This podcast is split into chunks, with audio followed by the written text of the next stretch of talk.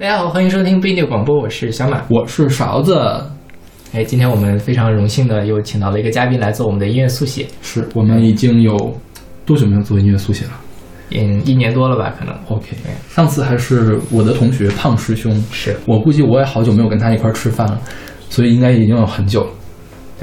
然后今天给嘉宾先给大家打个招呼吧。Hello，大家好，我是嘉宾。就刚才跟那个嘉宾先吃了顿饭，那个嘉宾是小马的同小马的朋友是？对对对，我们俩也认识了有个好几年了。对对，然后之前也一直想请他来上节目，但是呢，就是比较比较害羞还是怎么样？对，就就不怎么。害羞。最近终于是答应了我们，然后来上这期节目。OK，所以嘉宾叫什么呀其实我不叫嘉宾，我叫来宾。？OK，OK，一个意思嘛，就是嘉不就是好的意思嘛？我们我们我们本来就都叫嘉宾吧。对，所以我我之前是想说叫来宾，其实是就是也可以当一个名字。哦对，因为嘉宾可能是你们会称呼一个，OK，你要忽略忽略不用理我。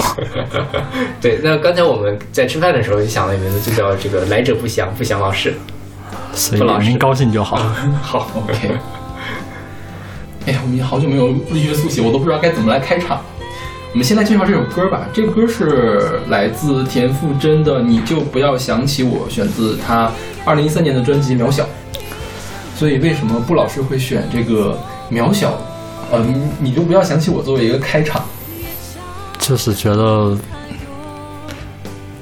挺好听的，是有一天，就是因为之前其实已经出过一个 list，嗯。然后这个是有一天走在路上，嗯。突然哼哼到了这里面的某句话，，OK，然后我就查了一下这首是哪首歌，我之前可能不知道在什么地方听过，我其实没有很听过这首歌。然后看了一下歌词，觉得嗯还挺有意思的，可以交流，所以就把它列进来了。OK，对，布老师是哪年生人？八九年，八九年，就是八零后是吧？那刚好是听田馥甄的年纪吗？不算你听是吧？田馥甄其他歌吗？呃，可能听过，但是我不太记能够匹配得上。对，其实我我属于听歌很少的人，所以我来这很惶恐。听过 S.H.E 吧？对 S.H.E 肯定要对，OK，所以这个歌是你偶然碰到的，是吗？不是网上，就是以前肯定是听过，因为我就是其实我选这首歌，我觉得很尴尬，因为有点烂大街，可能还好吧，可能还好，可能对对对。好吧，所以但是我会我会觉得我会觉得他还蛮有故事的，这这是 OK，所以他讲了个什么故事？你讲讲吧。呃。我怎么知道他讲了一个什么故事？说，那这个歌让你想起你自己什么故事呢？我觉得它是两种状态。我觉得这首歌的逻辑是有问题的，怎么讲？就是，呃，它前半部分的歌词是，呃，什么，就是自己很不堪一击啊，然后对方总有办法轻易的，呃，一个远远的微笑就能让你波波涛汹涌啊。我觉得这是一个状态。呃，可能会有一部分人是在你的呃成长里面是扮演这个角色的。对，这个是一部分故事。然后它后边的那个就是我们现在听到这个副歌的部分，就是明明你也很爱我，没理由爱不到结果。嗯，对，其实就跟我，我不会有那种代入，我会有代入别人跟我讲这句话，哦，就是其实是两种，我觉得是比较冲突的人设。前面是说我自己爱的死去活来，其实后面讲的是说，呃，我猜你也爱的死去活来的，你为什么就不跟我在一起了？呃，我觉得这个很难是一个人表达出两种意思，就是你就是前面大概就说我我爱你，就我很爱你嘛，然后所以你的所有的一举一动我都会很在意，然后后面是就是你也爱我，为什么我没有结果？这个我是觉得是假想，啊，对，所以我觉得是两种东西，就是如果是对应到我自己的可能能够联想到的一些事情的时候，是完全是两两种事情，或者是两嗯段。我我听这首歌的时候，我就觉得是特别像是，嗯、之前有一首歌叫《最爱你最爱你的人是我》，你怎么舍得我难过？啊、对吧？我觉得就是这个样子啊！我这么爱你了，你应该也很爱我啊，或者你已经，我猜你也很爱我，你为什么还要去伤害我？这样一个感觉，反正就是、呃对我来说，它就是一种在情感里面有点疯魔的状态吧。啊，对我来说这就已经疯魔了。其实我听这首里面是因为有关键词的，嗯就是我捕捉到一个词叫懦弱，就后面的歌其实也有这个词。嗯嗯，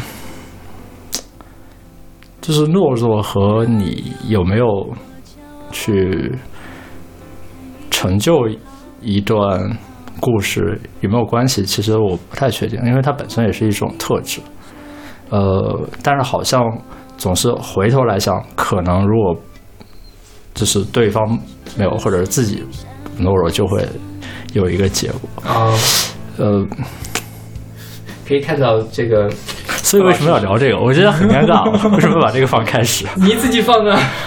可以看到傅老师是一个情感经历蛮多的人，非常细腻的一个人，并没有比我细腻多了。我觉得我听这歌从来没有想到这些东西。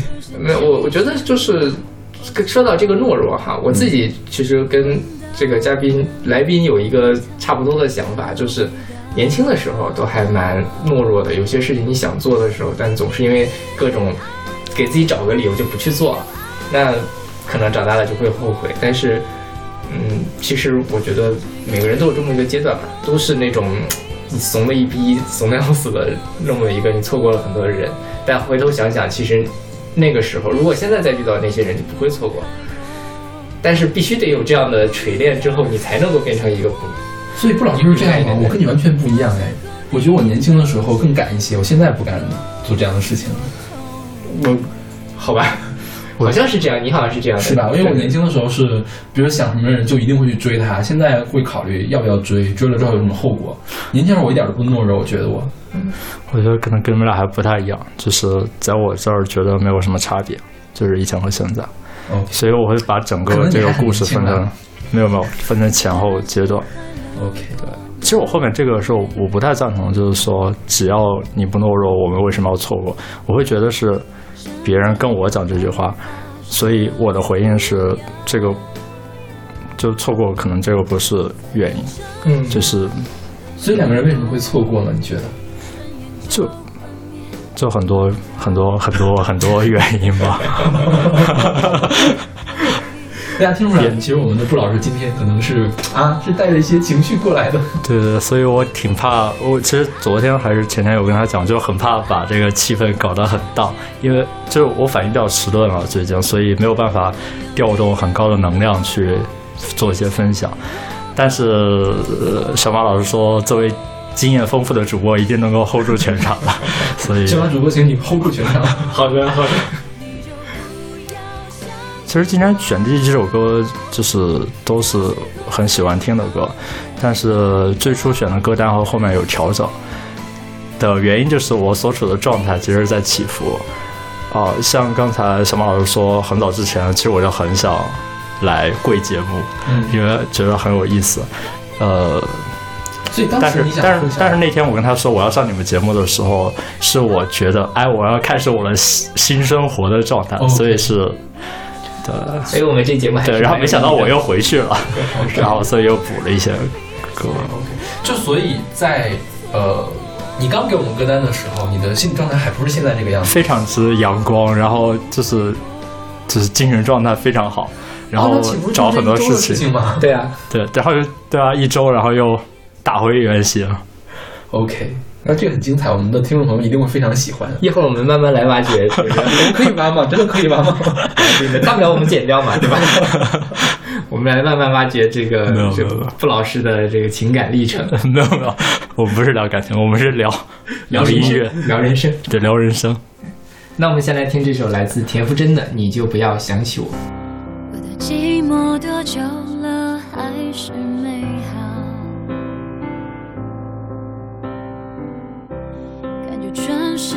都在窃窃嘲笑。我能有多骄傲？不堪一击好不好？一碰到你我就被撂倒，小心沉睡冰山后从容脱逃。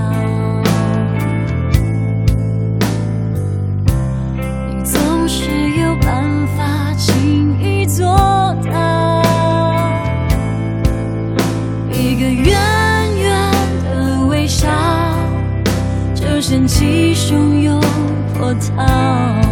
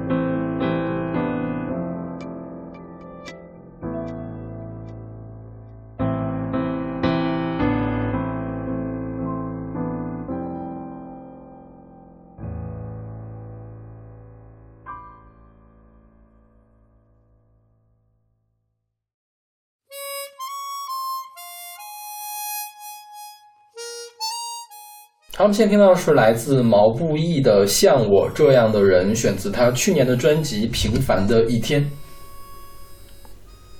我先插一嘴啊，毛不易最近好火呀、我是最近才知道这个事儿的。嗯，所以那个布老师听很多毛不易嘛，没有，也是在大街上听到，或者是不知道在哪听到，觉得很好听的歌，是吗？对，真的，我们最近在做那个年终榜，其实毛不易去年出了一本专辑，但是我也看错了，我以为它是一个大拼盘儿，后来发现不是，四十首歌，呃，二十首歌嘛，嗯后十首都是伴奏。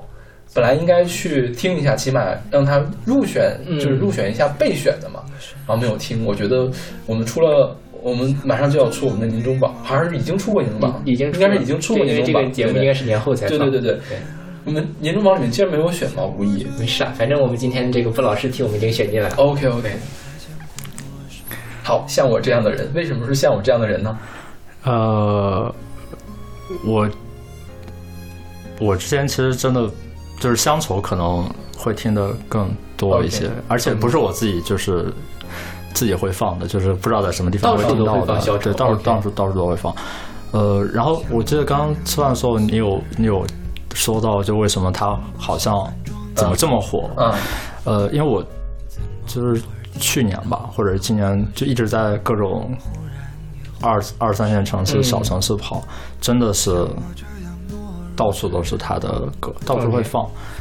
呃，然后这首歌是当时在云南跑山头的时候，就是在车里，然后那个司机哥哥，然后他的歌单里面有这首，然后这首歌放的时候。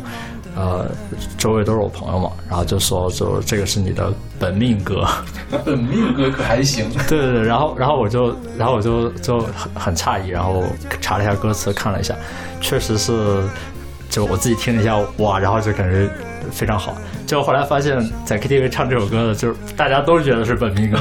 我觉得可能一个好的作品真的能够激发各种人的这个共鸣吧。对，毛毛不易，因为因为他是一七年的《明日之子》出来的嘛，因为他长得其实也不好，呃，当初那个节目刚选选的时候是要选偶像，结果最后没想到这样的一个人拿了冠军，为什么呢？就是因为他唱的《消愁》，所有的人都觉得哇，就是在唱自己，像包括像这首《像我这样的人》也是，就是他激发出来了大家所有的那种稍微有一点点的自命不凡，但是你又不得不去接受平凡的这样一个感觉。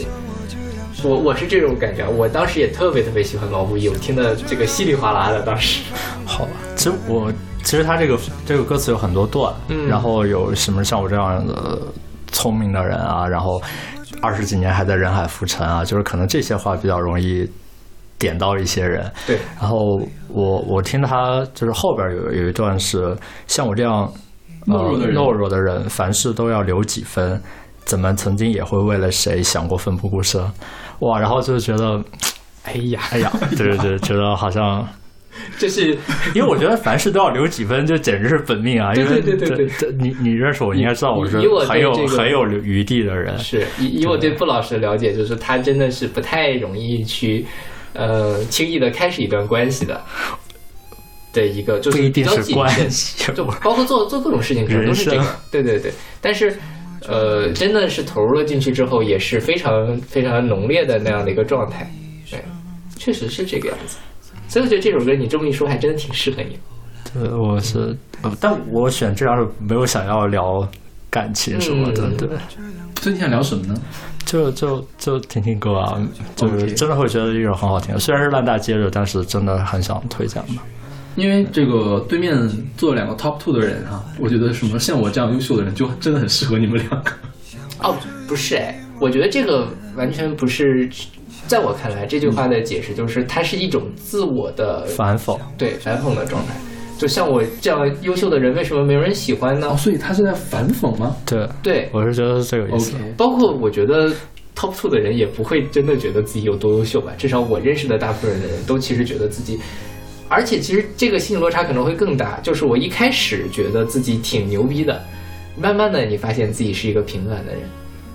我觉得很很，我认识的我的同学们，十年之后，我毕我这数学十年，没有几个人还觉得自己是一个优秀的人。OK，对，对，我对我是觉得这样。就尤其在 KTV 有可能不太熟这首歌的人，然后你一唱，像我这样优秀的人，大家就会觉得笑啊，就是就是觉得很有意思，然后就自己说自己优秀。其实他可能不太能够听出这里面的情绪。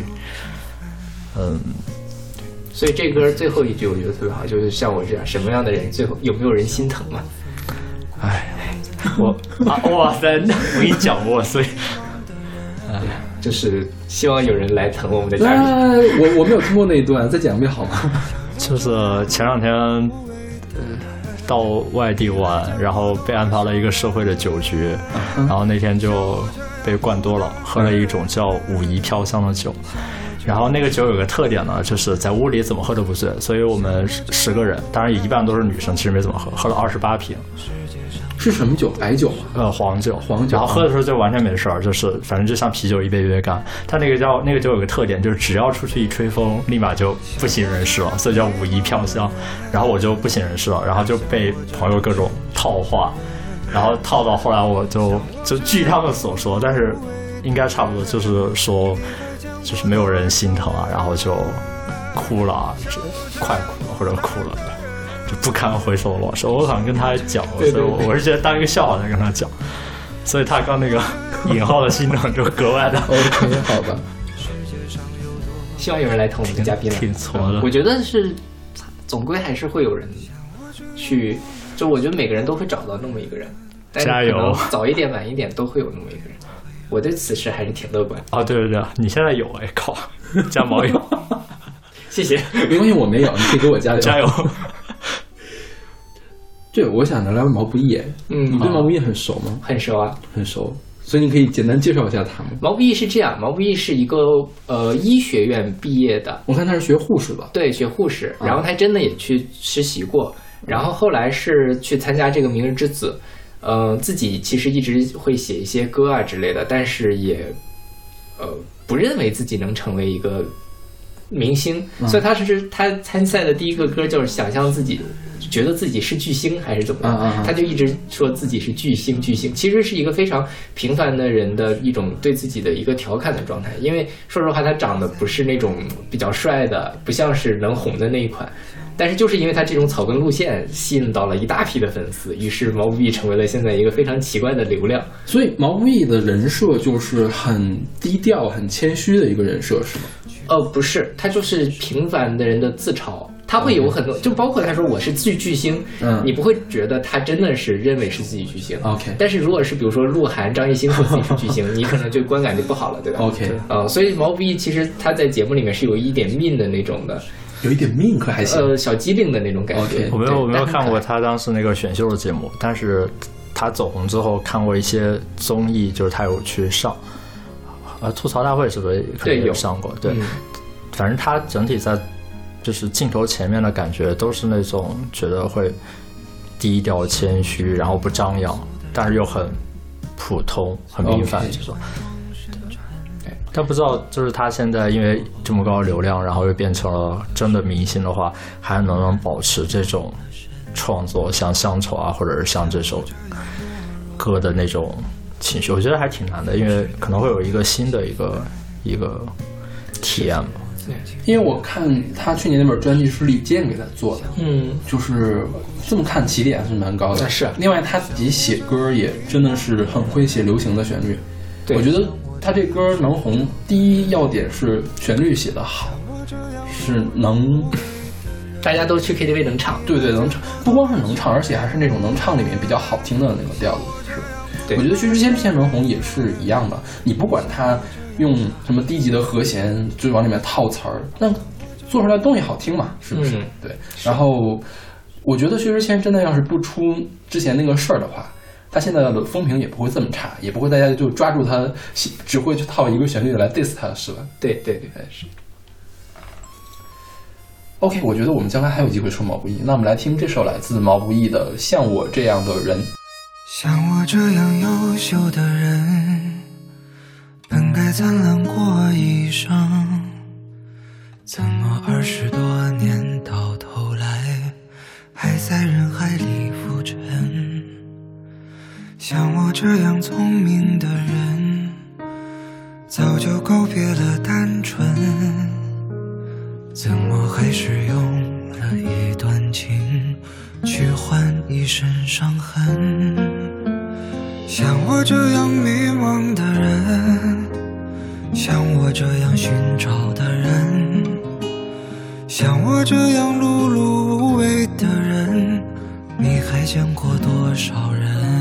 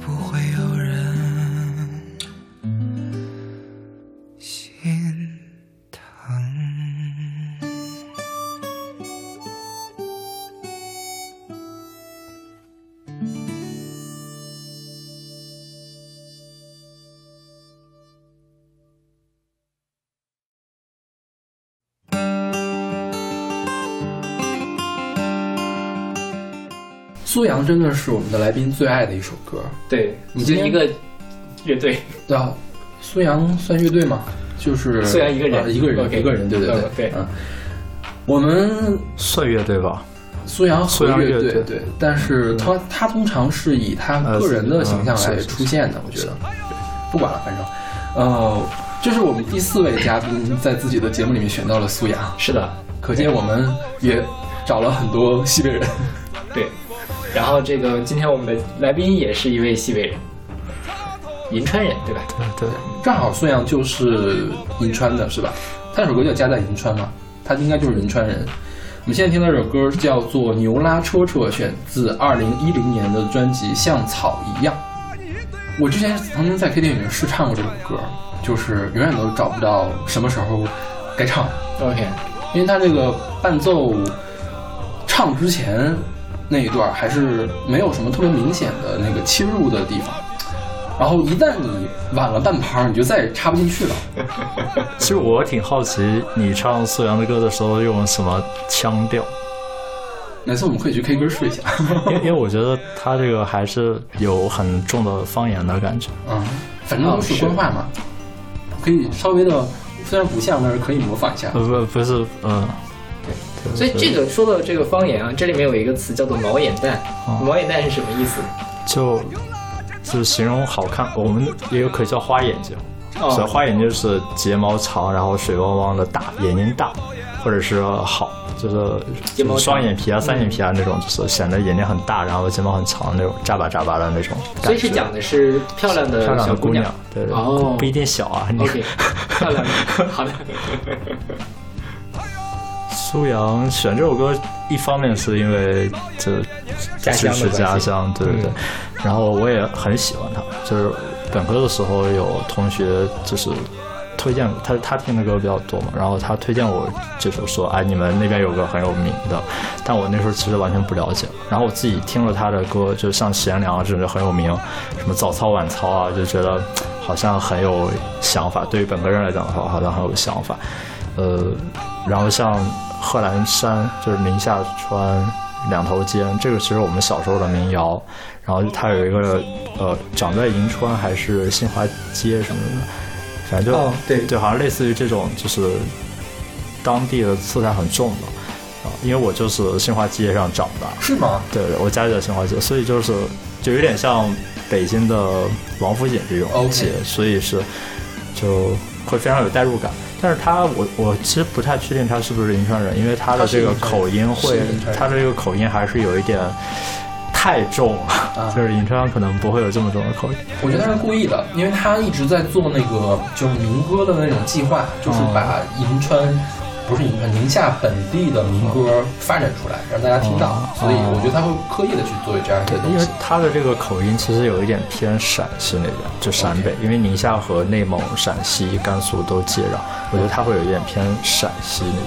但我也不知道陕西什么口音，所以就是感觉上，因为他唱那个长在银川嘛，就是他自己小时候的事儿，哦，应该他就是银那川人。那应该是，那应该是，我去看过一次苏阳的演出，你去看过吗？我没有看过。苏阳演出现场，我觉得比他的专辑还要好。哦就是他们这些呃，真正是唱民歌出来的这个摇滚乐手，都是很牛逼的。我觉得现在在 KTV 点，呃，之前是在 KTV 完全没有他的歌，然后现在有的好像都是现场那种录的。贤良有那个 Flash 版，哦，好吧，因为贤良，我觉得我咱们大概什么时候开始唱的？我就唱了有三四年了。对对对每次去 KTV 我都会唱贤良。其实其实今天你们说到这个，就是很多人选苏阳，这个特别让我意外，因为我觉得就好像不会有人知道这样的人。可能是因为我们两个比较爱苏阳，对，然后包括我觉得是西北地区，如果你是爱音乐的，可能都会知道苏阳这个人。然后呃，恰好我跟勺子也都是北方人嘛，所以这个东西接受起来也没有什么难度。然后我们有很多西北的朋友，或者爱西北的朋友，或者在西北上过学的朋友。好吧，你们对西北的想象是什么样的？我特别想去兰州一次。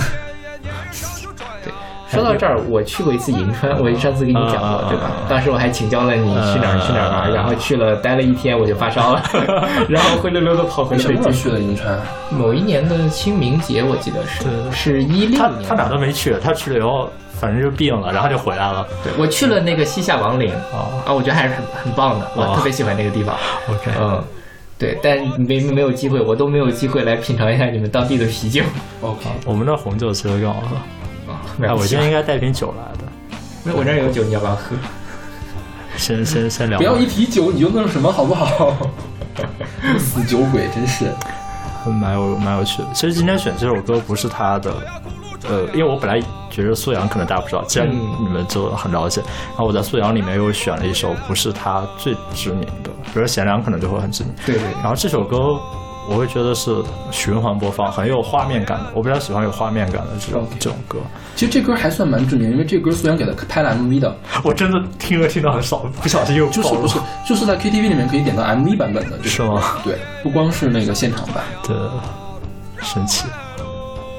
孙杨是去年、前年、前年出的专辑，对，还入选了我们的前十有吗？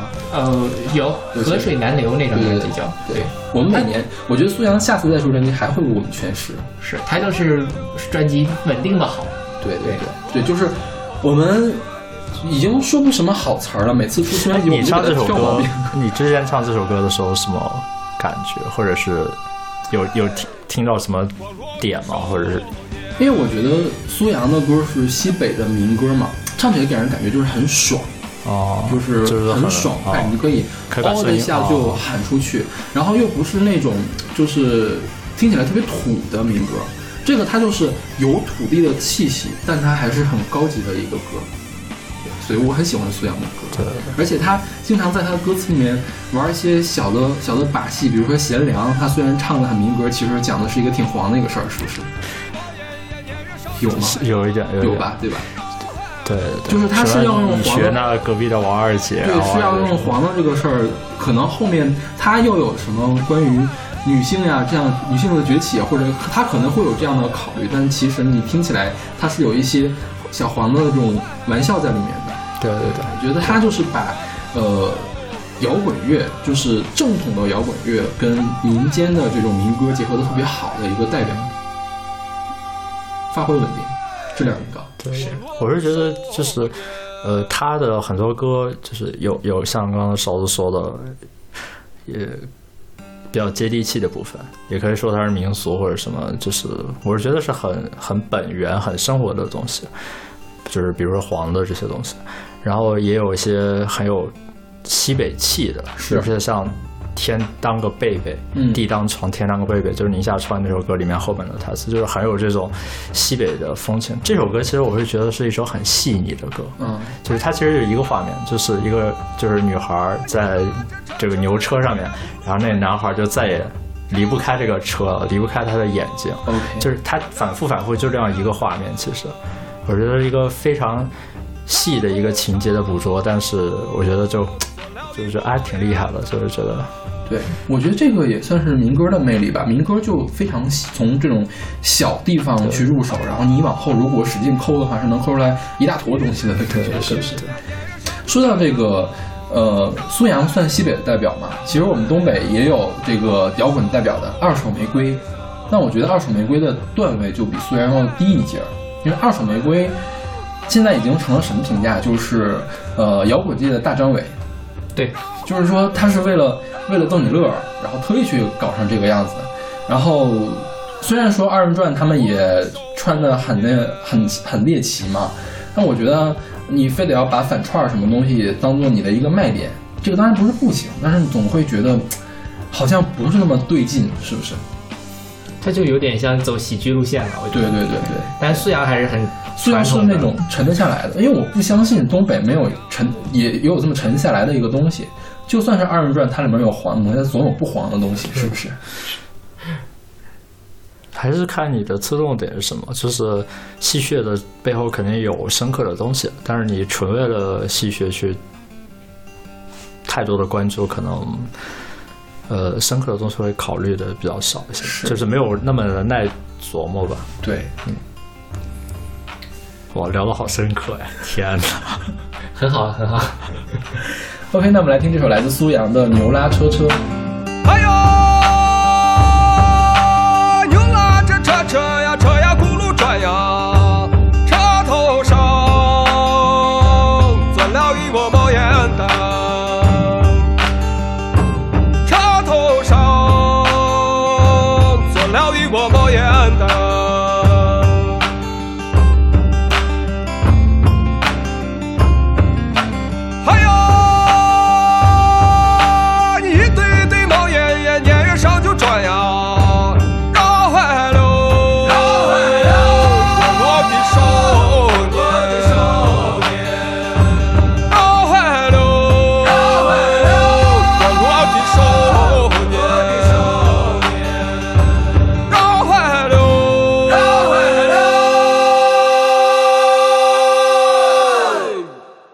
的少年。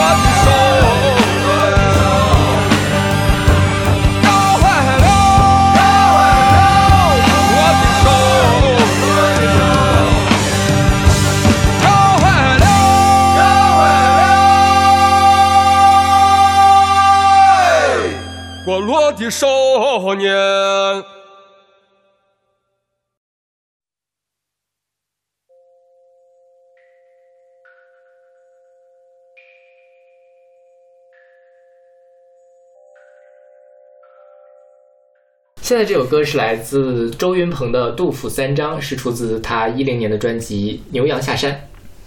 这张专辑其实我们也选过两首歌了，对吧？选过一首吧不？会说话的爱情，什么地方选的呀？还是说回来，或者是备选过，嗯就是在那个什么《野河万事兴》那一期里面可，OK，能。然后能选了。怎么选了？然后还有就是游子吟，当时我们在录古诗那期节目的时候，本来就把这个当做备选，嗯而且这张专辑也是呃来宾推荐给我的。是吗？是的，好吧，开心不。是我推荐给你的吗？哦，那可能你推荐我，我忘我没有认真听吧，不好意思。因为这个是我在认识你之前就听的歌，应该是。OK，嗯，你推荐给我的歌太多了。对我之前推荐给你周云鹏，你就都很不是很喜欢，对对对对，是吧？是我我太推荐年轻了，我推荐那些民谣他都不喜欢，后来不知道怎么他就莫名其妙又喜欢上了。就像周云鹏啊、陈钟立风升啊这种，我都是长大了之后才听出来它有什么好。所以这个嘉宾来宾为什么要选这样一首歌呢？呃，首先那张专辑我都很喜欢，嗯就是像你刚刚说的《游子吟》啊，《不会说话的爱情》是这张专辑里的吗？啊，最后一首歌，对，而且还有两个版本，我小河版，对小河版，两个版本啊、我我我不太确定是不是这张专辑。然后他这张专辑里面还有那个呃“春有夏花秋有月”，春歌，对，然后那首我也觉得非常好，就是因为听的非常早了。呃，这首《杜甫三章》是他整个专辑里面我最喜欢的一首。呃，本身我诗人里面我就最喜欢杜甫的诗，就是会有这个情节在。然后他这三首诗选的，我其实只能有感触或者能读懂前两首，就第三首我真的是可能没有到那个人到半百的年。我我本来之前有和小马老师聊，我们取个题目叫 “人到中年”，我觉得可能只是到中年。结果他说你们做过这个主题，所以被那个被被我们做过这主题吗？我跟他说的是我们做过三十岁的主题。反正就类似吧，就是会有很多的感触。我觉得可能前两首大概才到三十岁这个时候可以体会的，然后可能后一个就真的得五十开外才能听得懂。他前面第一首是像现在听到的，他是吟诵，就是在朗诵一首诗。他这首诗叫做《赠卫八处对，士》，这是杜诗里面我最喜欢的一首诗。对这歌也这这首诗也很出名，人生不相见。对，对，动物生与伤。呃，我我不知道你们有没有，可能你们平时生活就还比较规律一点，或者比较忙。因为我比较喜欢到处跑，就是可能文科生的优势就比较闲，然后你可以去到一些，呃，可能很可能很多年都不会再去第二次的地方，然后见到就很多小城市吧，OK，对，没事儿你肯定不会去的，因为也没有什么可玩。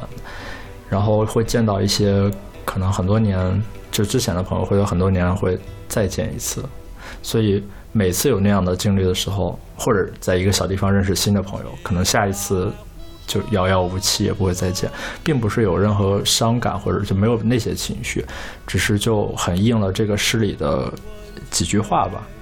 呃，就是前面就比如说“人生不相见，动如参与商”，就是此起彼伏的，就很难见到。然后，呃，今天又相见了，共此灯烛光。然后少壮能几时，鬓发各几苍。访旧半为鬼，惊呼热衷肠。就我在看我的旧朋友，还是一样的古道热肠，还是跟初识的时候是一样的。呃，后面几句我是觉得特别的泪目，在我本科还是一个小鲜肉的时候，我听到这句话，我就觉得会有朋友会让我有这种感觉，就是惜别二十载，重上君子堂。呃，啊，胭脂二是在崇尚君子堂，惜别君未婚，儿女护成行。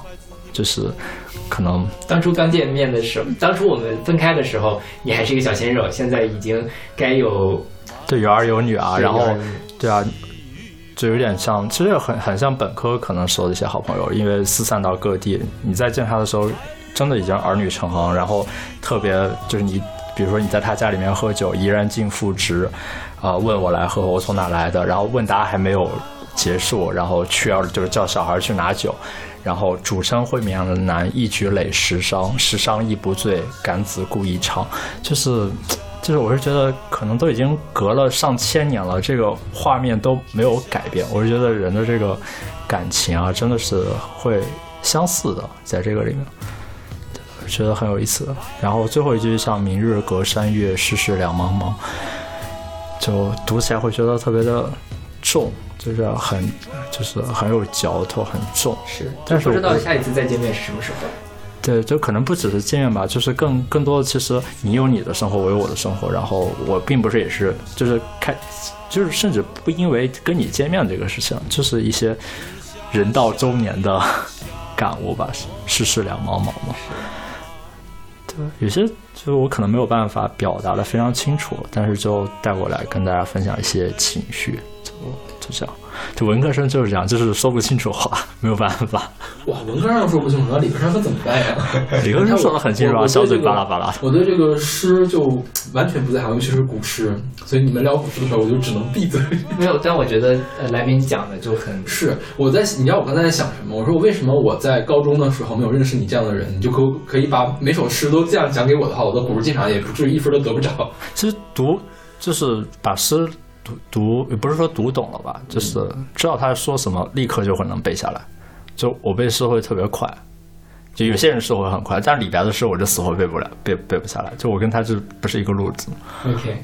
好羡慕这样的人呀。但是杜甫的诗就是就是一遍就可以背下来，OK 很快。对我觉得杜甫的还是他的那个感情，无论是哪方面都在比较人间的状态。OK 他就是在讲，就就是包括像刚才来宾说的，是一千年之后还会发生的事情，对特别容易跟人产生共情。对对，但是李白就像是在做梦一样，他是很很飞扬的，你觉得这人真牛，但是我没有办法变成他那样。对然后他第二首诗是应该是小学学的吧，《我闻官军收河南河北》，然后它里面，呃，我觉得有个关键词，就是他这个诗大家肯定很熟，就是就是听到不知道真的假的，然后失落的家乡被收服了，然后就是妻子也很高兴，漫卷诗书喜欲狂，然后后面两句就是那种很适合，如果你很喜欢苏阳的那种可以放松唱歌的感觉，你应该很喜欢这种，就可以放上“白日放歌须纵酒，青春作伴好还乡”。一般在草原上就喜欢吼这种句子。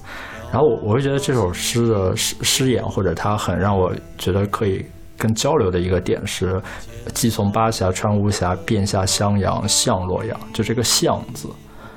我觉得，我觉得我我听到这个“向”字的时候，我觉得，就是我觉得他的人生是有一个朝向的，就会觉得是一件很好的事情。就是虽然他可能已经远在异乡了，然后然后现在听到哎洛阳被收复了，或者是然后就就是做梦啊，或者是想象着一路就是，就是坐着船轻舟，就心都已经回去了。但是他有个想要去的地方，我觉得这个可能很多诗里面或者很多歌曲里面会表达这种感觉，就是你有一个归归途或者归路。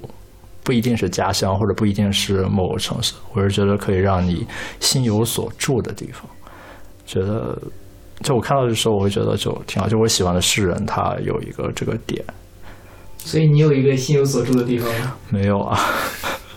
这个我们在之前录过那期浪子的时候，其实也聊过这个事儿嘛，就是浪子就是他没有一个可以让他 settle down，或者没有一个能够让自己呃安安稳稳，或至少他他心中都没有那么一个地方。但是就像你说的，他即便是在外面已经当了那个难民，但是当他知道的时候，他还是要冲冲向洛阳，嗯，而它不是一个单纯纯纯去洛阳或者是回洛阳的一个感觉。对，其实是一个，就是我是觉得是一个住心的地方。你甚至去过或者没去过，其实并不重要。能去，现在没有什么地方说你真的不能去。然后你有没有在那儿生活过，或者是，呃，其实不重要。我是觉得是你的一个心理状态，或者是一个心理的方向。呃，而且我是觉得也通过一个人的相，就是去向的这个相，其实能判断你们是不是同类人，或者是不是就是志同道合嘛。对，就是那个道，虽然我们一般说的是那种志向的道，但是简单就是往底层理解也是道路的道嘛，就是一个方向性的东西。然后还有一首是吧，还有一首，我就其实不太，就是也是高中学过的吧，但是就我读不太懂，尤其是他后面就是有几句“万里悲秋常作客，百年多病独登台，艰难苦恨繁霜鬓，潦倒新停浊酒杯”，就我觉得可能是上了一些年纪，在人到暮年的那种感觉。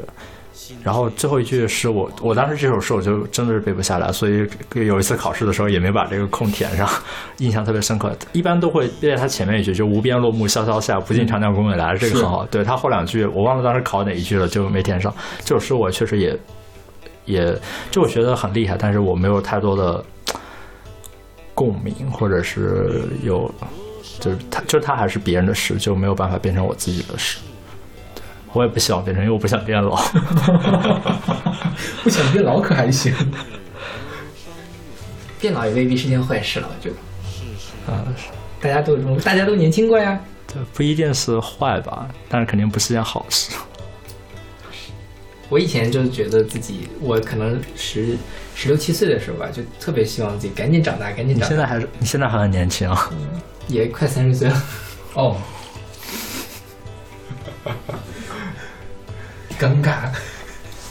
我觉得是说说回到这首歌哈，这首歌三个片段，其实他用了三种不一样的唱的方法，他没有都用同样的旋律或者都把它念出来。尤其他中间那个“文官军书是河南河北”，他中间还把一句话给改成了白话嘛。对对对对去问老婆子、老婆孩子都到哪儿去了？满卷诗书喜欲狂。老婆子孩子都到哪去了？对，就还挺可爱的。这周文鹏这个人，就是他这张专辑，你会发现，一方面他有很深沉的，他的思考很深刻；，另外一方面，他还有这些小机灵的、很可爱的点，包括他那首《春歌》也是吧。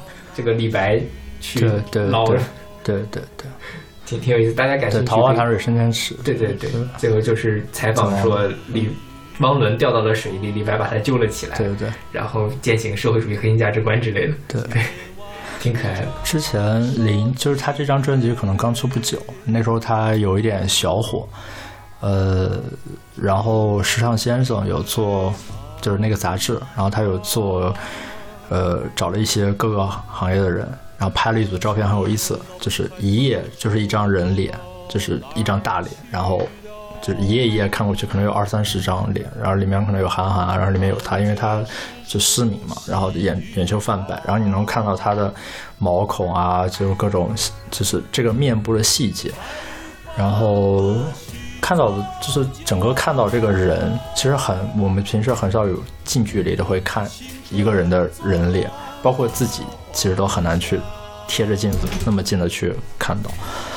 呃，我看到他的时候还是挺震撼的，为什么呢？就是觉得就这样看到一个人的那种感觉，就是可能跟别人就是都别人可能都是有一副面具或者在表演，对对对，会会觉得你不不太容易能够看到这个人之为人的东西。其实我跟他就根本就更更不了解了，可能而且后来音乐看到他那些七七八八的情事啊，他有情事吗？他还有情事、啊？他很多啊，他和绿妖还是什么，就是好像有之前有很啊，这段如果不是的话，你们就可以剪掉。没关系，我我不剪掉的。我不确我确定，就是好像之前有一个女生，就是陪着他，然后去各种支持他，然后他也不是说成名了吧，就是他可能出了几张专辑之后，最后还是离开了那个深爱他的人，因为更想要自由，或者是追求一些新的东西吧。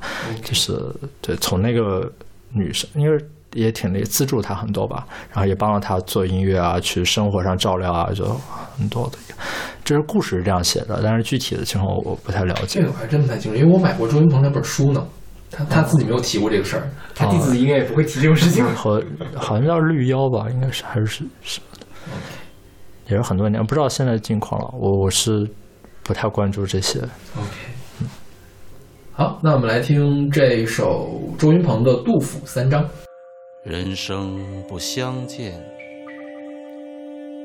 动如参与商。今夕复何夕？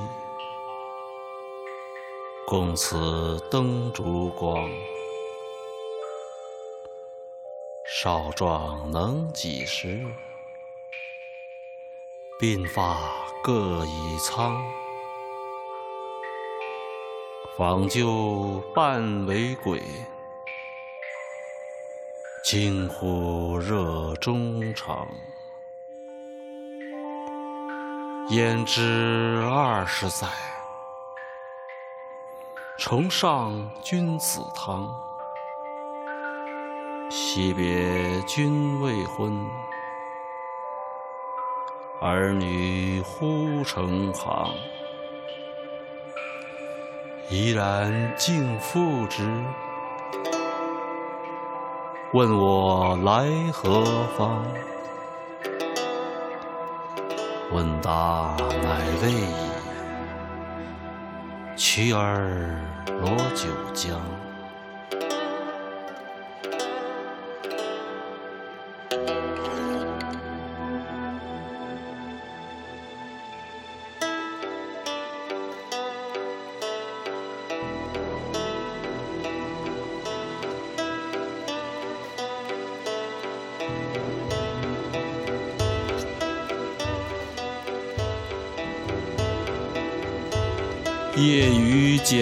春酒，新炊见黄粱。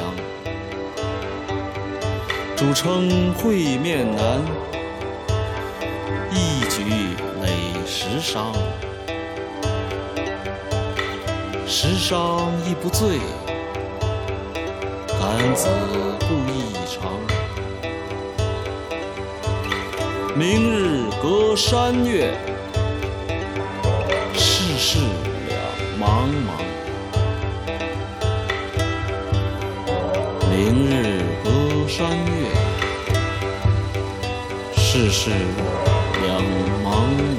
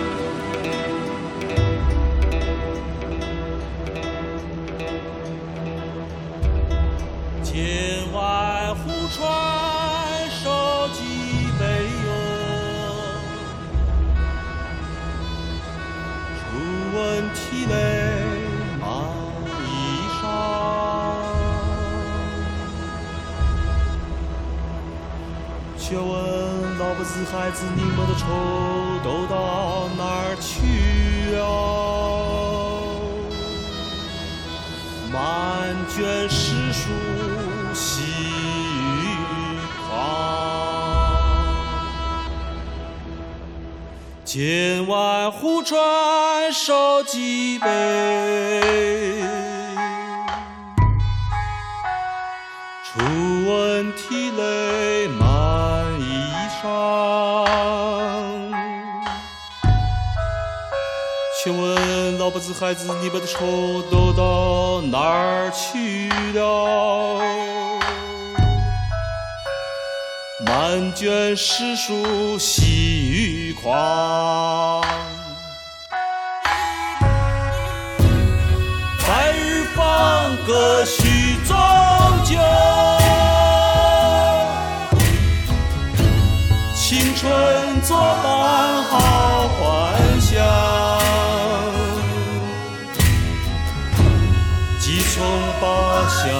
传无乡，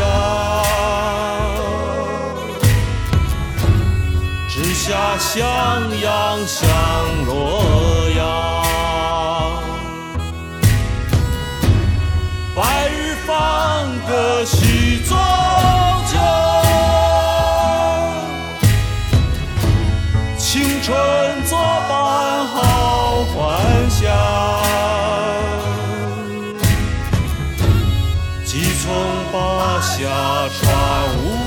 乡，直下襄阳向洛阳。剑外忽传收蓟北哟，初闻涕泪满衣裳。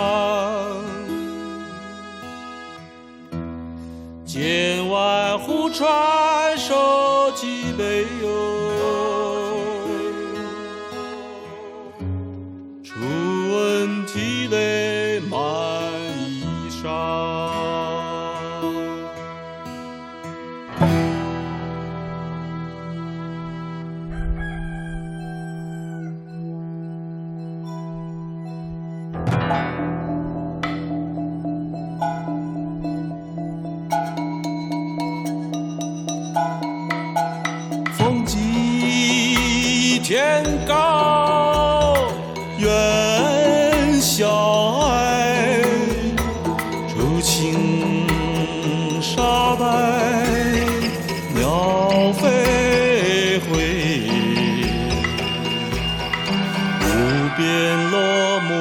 木萧萧响，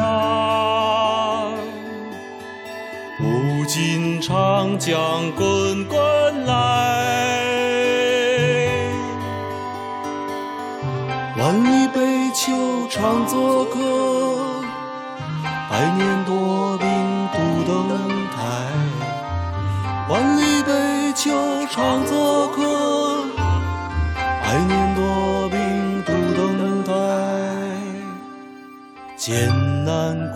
恨翻双臂聊到心丁浊酒杯艰难苦恨翻双臂聊到心丁浊酒杯。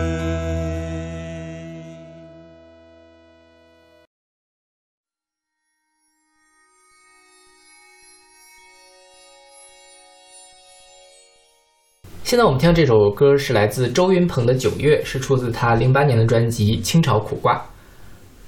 这歌我们之前选过，我们做那个现代诗的时候选是我们台的第二期节目。啊，是那期选的呀？那么早吗？对啊，嗯，是那那浪费了，我们重新好好讲一讲。对对对对，是。你们你们先讲讲，我学习学习，我拿小本记一下，因为我应该没有听过你们那期节目。对那不要听，那那期不要听，非常尴尬对，非常尴尬。对 所以这个不祥老师为什么要选这样一首歌？呃，其实我认识周云鹏是因为这首歌，然后我听这首歌呢，不是因为音乐，我是因为这首诗，嗯因为我年轻的时候一直就很喜欢孩子，呃，后来因为也是他是我们学校的老师，然后上课的时候，就我我没有上大学之前我有，后来大学的时候他是学校老师，然后有呃其他老师上课的时候就有的没的就会分享一些他年轻时候的故事，比如说他的生活环境啊，呃，就是有有有一个大的类似于烟灰缸，就是就有点像那种意象当中的诗人，就是写诗很痛苦，然后就全部都是烟，就是一个一个烟头去去放，呃，然后有比如说他之前他那个去呃卧轨的时候，然后碾开之后胃里面有几瓣橘子，然后从从我知道这个故事之后，我就特别喜欢吃橘子，就是橘子橙就是柑橘柑橘类的东西，嗯对，就莫名的就会对这个东西很喜欢，我我就说说不出来为啥吧。呃，然后这首九月，别人推荐给我的时候呢，就是因为我是九月生的，所以会有这样关系。但是后来就发现，就是这首诗本身写的就很有能量密度的一个一个东西。呃，其实孩子的诗里面，我最喜欢的就是三首。然后有一段时间，那个时候大家还用人人还是校内，然后我的人人网上就隔一段时间会发一首孩子的诗，就是自己手打的，然后打上去就发。然后我不太喜欢写自己的东西，然后一度当时有 EX，然后他就很担心，怕我出事，对，然后他就很担心疫情。其实，但那个时候就其实没有任何的悲观色彩。然后晚上睡不着的时候，就我我墙上也会有时候贴孩子的诗，就是自己手抄的。然后睡不着的时候就在那背那首，哦、就比较喜欢几首，比如那个《春暖花开》，就是当时就在背，就是就是就从明天开始怎么怎么关心粮食和蔬菜，然后劈马喂劈柴喂马，周游世界，就是。但是那个时候的想法其实并不是劈柴喂马，呃，或者是周游世界，不是这些具象的东西，我觉得更是他的那种就是状态吧，呃，然后另外一个就是这个这个九月这首，呃，我把远方的远归还草原啊，但是我是觉得这首是他可以表达出来的但这首就像刚杜甫三章里的第三首一样，跟我其实没有太多。我觉得我我很喜欢唱这首歌，但是嗯其实也觉得好听，也觉得很感动，可以共情，但是没有办法变成自己的自己的东西。就是我我没有到那个那个空间里面去吧，觉得。但是另外一首诗，我刚刚开玩笑 的说朗诵诗歌，另外一首诗我其实很想分享的，呃，就除了面朝大海，春暖花开，除了这个九月的另外一首我特别喜欢的，就在昌平的孤独。在什么？在昌平的孤独。对对对，他这首诗本身叫孤独，嗯，然后后来因为他那时候在昌平，嗯然后可能发表的时候就是就带上带昌平的孤独八六年八六年写的诗，要不给我们朗诵一下？对我给你们朗诵一下吧。真的要读吗？觉得很尴尬呀。不会的，不会。嗯你们休息一会儿。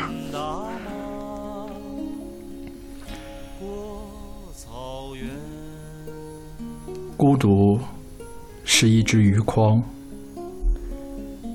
是鱼筐中的泉水放在泉水中。孤独是泉水中睡着的鹿王，梦见猎鹿人，就是那用鱼筐提水的人，以及其他的孤独，是百慕之舟中的两个儿子。和所有的女儿，围着诗经、桑麻、原香木叶，在爱情中失败。他们是鱼筐中的火苗，沉到水底，拉到岸上，还是一只鱼筐，孤独不可言说。这是一首很短的诗，然后因为那个断句好像有有一句断错了，但是不影响这首诗。其实可能看文字会，呃，我觉得他写的很清楚，就是就是诗一般，尤其是现在诗写的清楚的，其实不太多。嗯，其实我觉得我看现代诗的阻碍更少一些，就是因为古诗和现代诗无论是怎样，你第一步是要把字面的意思读懂了。因为我觉得我古文学的不好，所以很多事情不能立即的去 get 到他在说什么。啊，其实你你还是要 get 到说什么，然后才能去摸他背后可能在说什么。对所以我觉得我可能看现代诗的感触会更深。你们觉得诗歌的意义，或者是诗人的这印象当中啊，就瞎聊，你们觉得是什么样的人，或者是什么是诗？就是纯讨论啊，什么是诗人？还有什么是诗？是吗？对对对，或者是诗的好玩的点啊，或者它的意义是什么我觉得诗的好玩点就是它有话不直说，啊？就而且是而且是那种九曲十八弯的不直说，就是你一定是拨开一层又一层，拨开一层又一层，然后你不断的去剥离这一层，然后最后看到他他想说的，或者是你看到你想看到的东西，这个过程是最好玩的，对我来说，嗯。这是很理科生的思维是吗？这个，因为诗还挺难去剥开一层一层的吧，因为因为它可剥的东西不多，就是因为字数会可能比较少，因为你剥一层，它可能就剥乱了，就你怎么剥到的，可能不是它本身的东西，可能耐琢磨和能剥开是两，我我觉得，嗯，之前反正语文老师教教的，或者是说，就是觉得诗其实是，比如说我们会说什么意象呀，会很有想象力呀，或者什么。但是我现在觉得诗的意义或者价值不在这儿。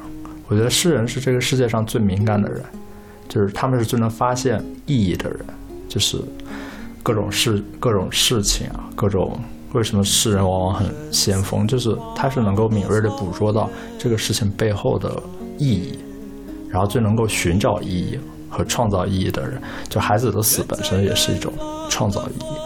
我是觉得这是诗歌的，就如果你也同时在思考这些问题的时候，总会有诗人能够跟你契合。我觉得这是读诗很有意思的地方，就它可能还，它可能不是故事，因为有时候比如说小说它是一个故事，但是诗歌其实就是意义。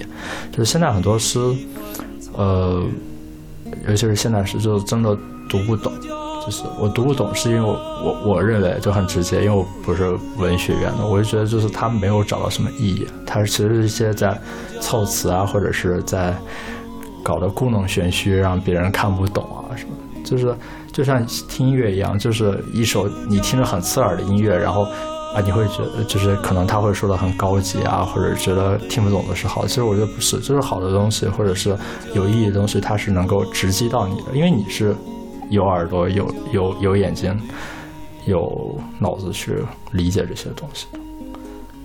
这个我倒不是很赞同，你觉得呢？我觉得就是听不懂的东西未必是不好。呃，不是那种懂，就是，呃，就你说懂是要什么懂？你说懂是什么意思呢？就是我觉得不是说你理解你们说的东西是一样的东西，但是不是，就首先，嗯，这个好确实好难把握这个边界吧。嗯，对，因为我因为我觉得就是，如果一个东西，我我我我一般去看东西都是这样的。如果一个东西就很多人公认它是一个好东西，但是我不觉得它是好东西，嗯我会想为什么我不觉得它是好的，为什么他们觉得是好东西？嗯那如果能打通这一层呢，我就能知道，呃，可能以后再碰到这样的东西要去怎么来看它。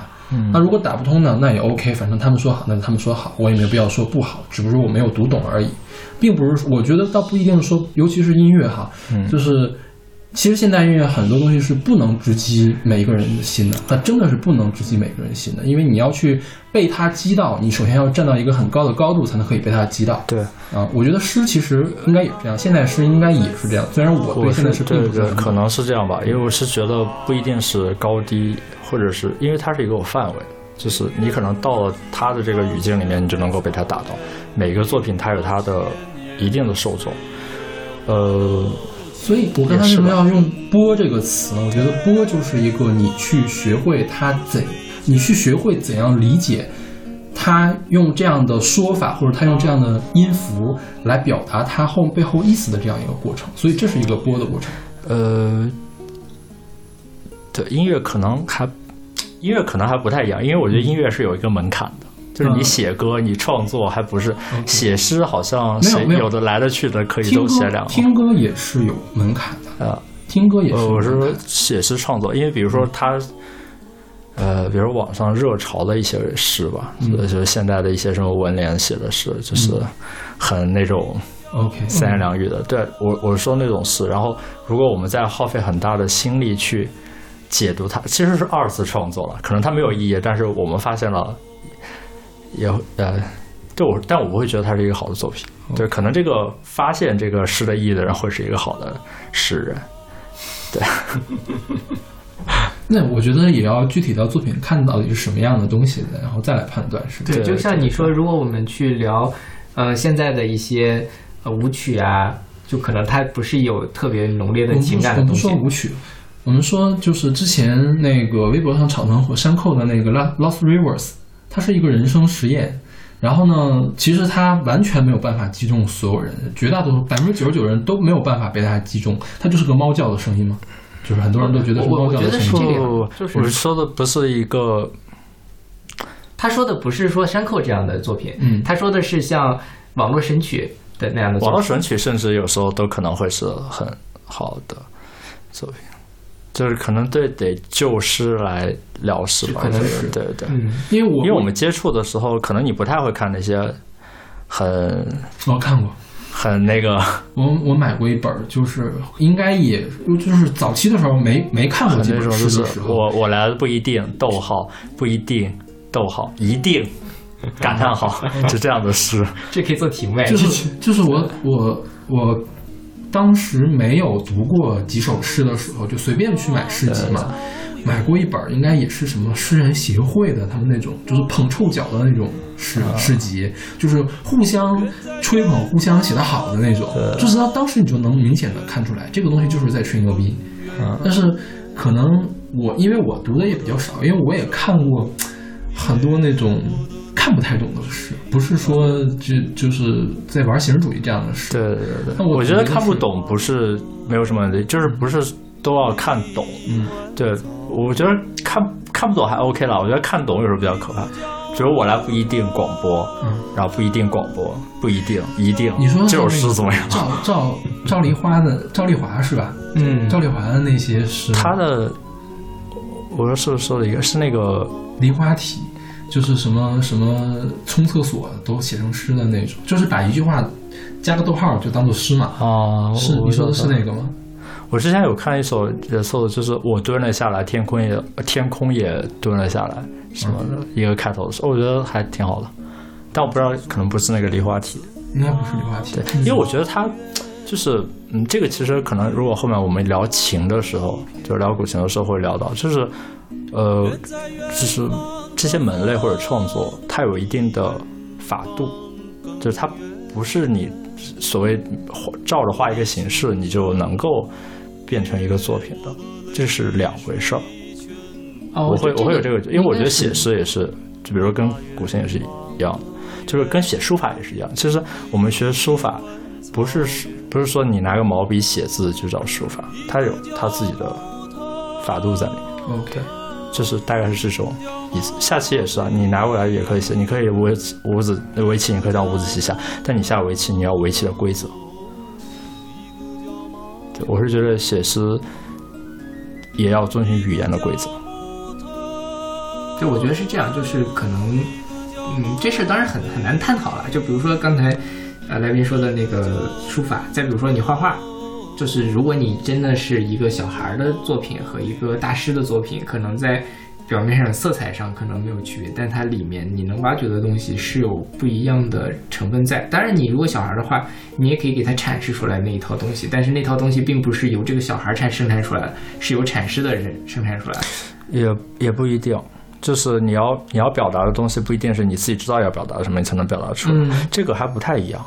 嗯嗯，哎，就我觉得他，我觉得布老师的意思就是说，有一些诗人呢，他是故意的去故弄玄虚来创造，就是纵在形式上创造出来一种像诗这个啊，我的东西。其实我我因为你们比较比较懂音乐嘛，我前两天其实有一个困惑，嗯。就是我忘了看哪一期综艺了，就是他们有一个填歌词的一个嗯。软件，嗯。然后就非常的好用，就是大概你这首旋律，然后大概想要一个几行字数一个东西，然后他们就会匹配最佳的歌词，然后逻辑还很连贯，出来的时候好像你还能解释一下一个情节在里面，嗯。呃，然后就选那些词儿，就是你可以你可以自己替来替换来替换去的，你们就怎么看这样创造出来的歌词？这个可以当做商品去卖，但是我觉得它并不是一个对诗，而且我觉得绝大部分歌词，百分之九十九点九九以上的歌词都不能算作去一个合格的诗。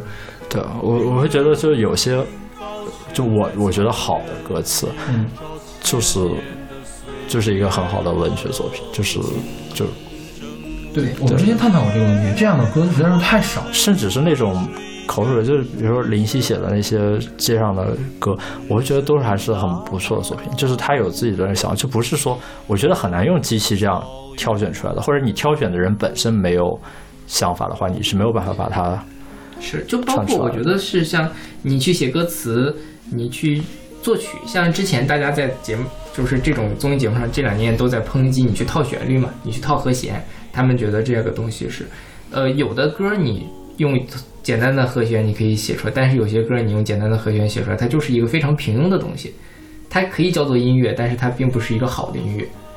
我觉得可能说的就是也可以，就是在形式上，比如说你刚才说的那些东西，它都是诗，但它肯定不是一首好诗。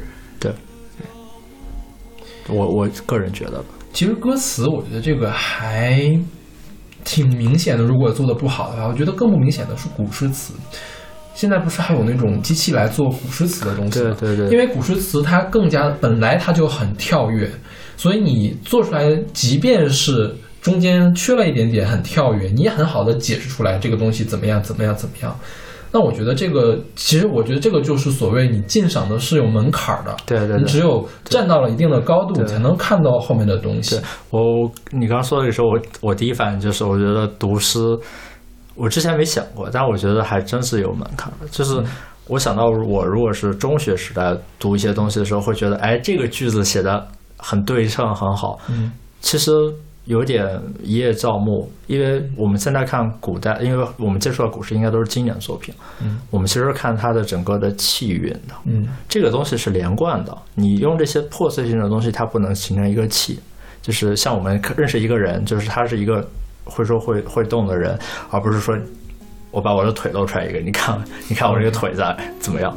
这不就就是这样，就是可能作品上有有这个人是怎么样的，然后读诗的人也要能够看到整个人的全貌。OK，对，不过这个东西也是你要不断的读，你才能够慢慢的有进步的嘛。你如果中学的时候就不读诗，你可能现在三十岁的时候读诗，可能也就所以我觉得诗其实不跳跃，就是还是我觉得好，就是好的作品还是看起来跳跃，看起来是跳跃的，是吧？因为呃，诗它要省略掉很多东西，才能满足那个格律进去嘛。